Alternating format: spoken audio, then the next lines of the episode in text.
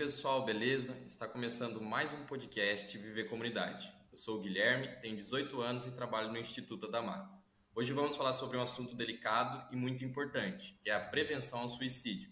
Esse é um tema da nossa campanha cultural de valorização da vida.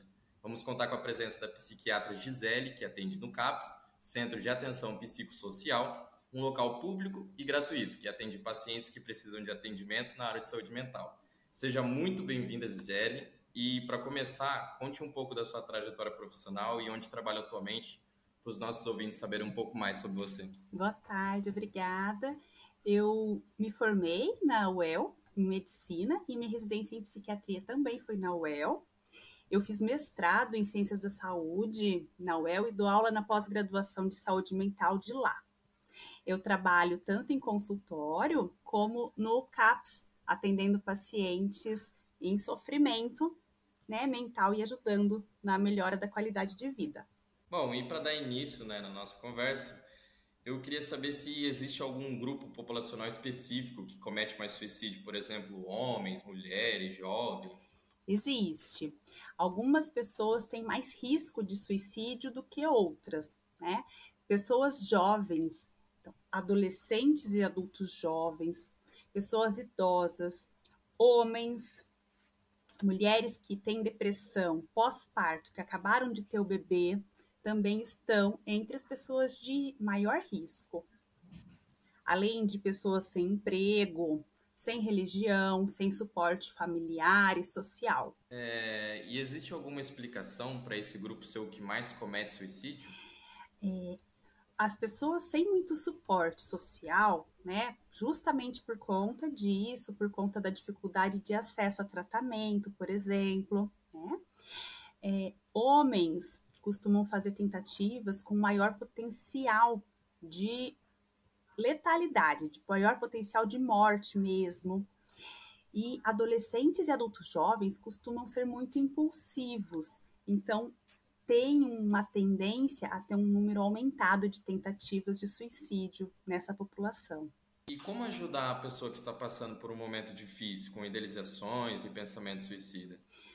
Quando já há pensamentos de morte, ideação suicida, o importante é não deixar a pessoa sozinha. Precisa ficar ao lado dela e já direcionar, já dirigir para uma busca profissional, seja com um profissional da psicologia ou um médico, e especialmente com o psiquiatra, que é o médico especialista. A gente orienta que as pessoas não tentem é, simplesmente dar conselhos de mudar de ideia, de que a vida é muito boa, de que é, com relação a, questões de religião, por exemplo, porque isso pode inclusive atrapalhar, trazendo uma sensação ainda maior de culpa para a pessoa que já está sofrendo. Então, o melhor é procurar uma ajuda profissional, né? Sempre Sem... procurar ajuda profissional. Nem sempre as pessoas precisarão de uso de medicação mas sempre deverão ser avaliadas.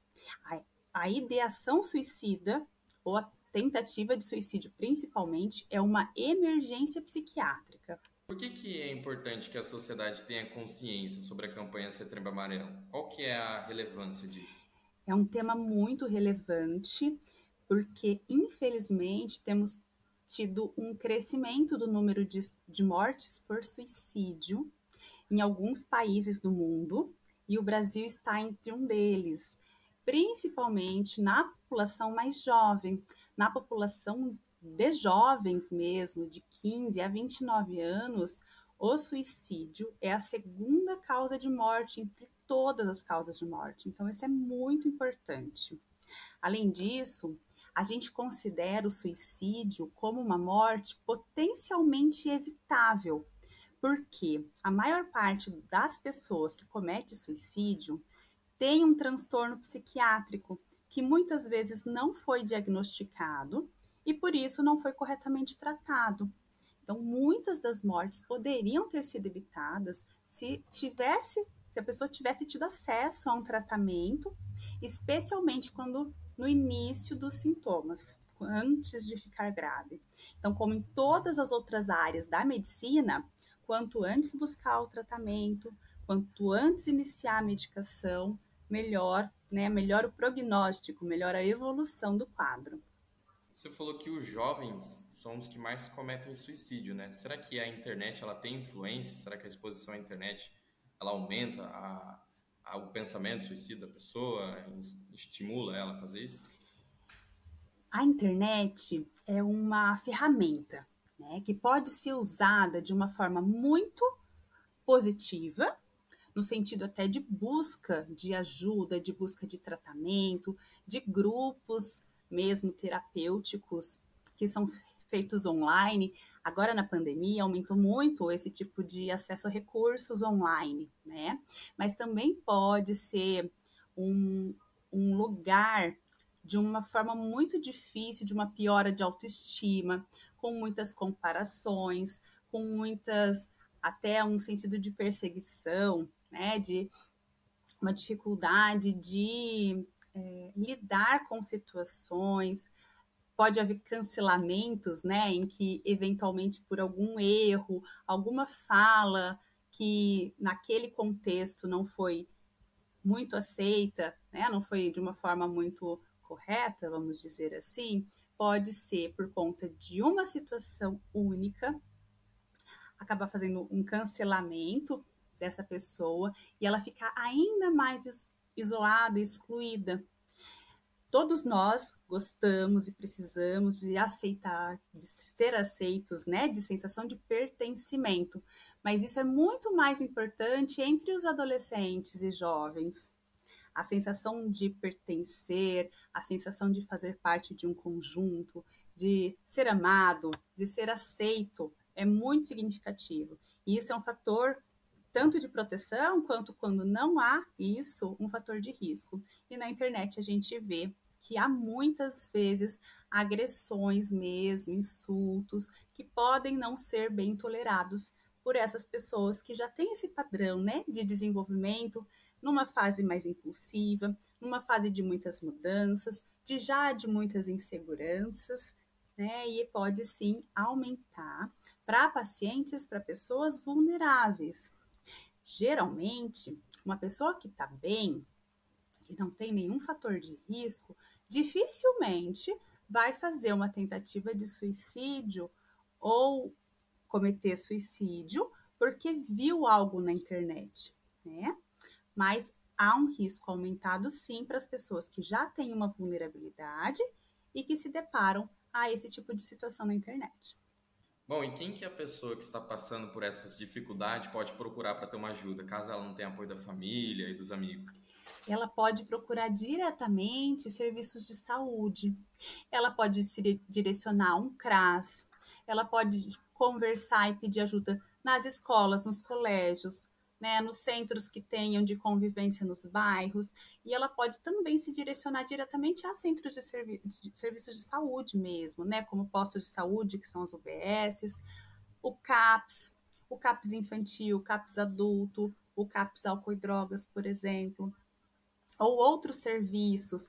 Aqui em Londrina, nós temos em algumas universidades é, alguns serviços escola. Então, são lugares em que os alunos do último ano é, de psicologia, por exemplo, atendem pacientes com a super, supervisão dos professores, então também atende essa demanda de saúde mental.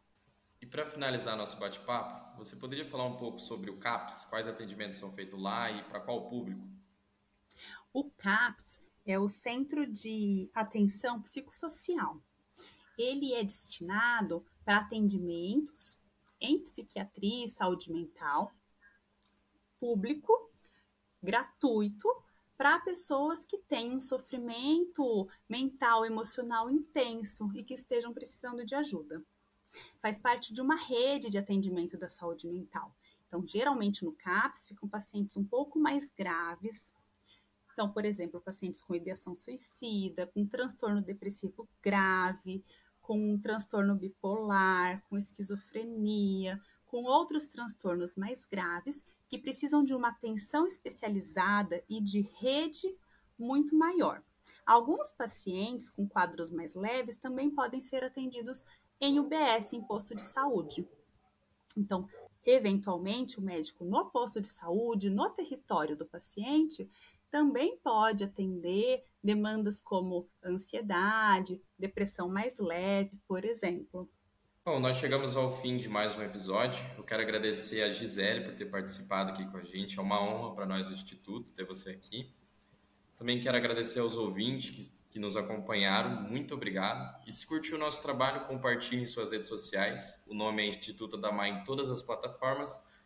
E o recado mais importante de hoje é: cuide da sua saúde mental. Um abraço virtual e até a próxima, comunidade.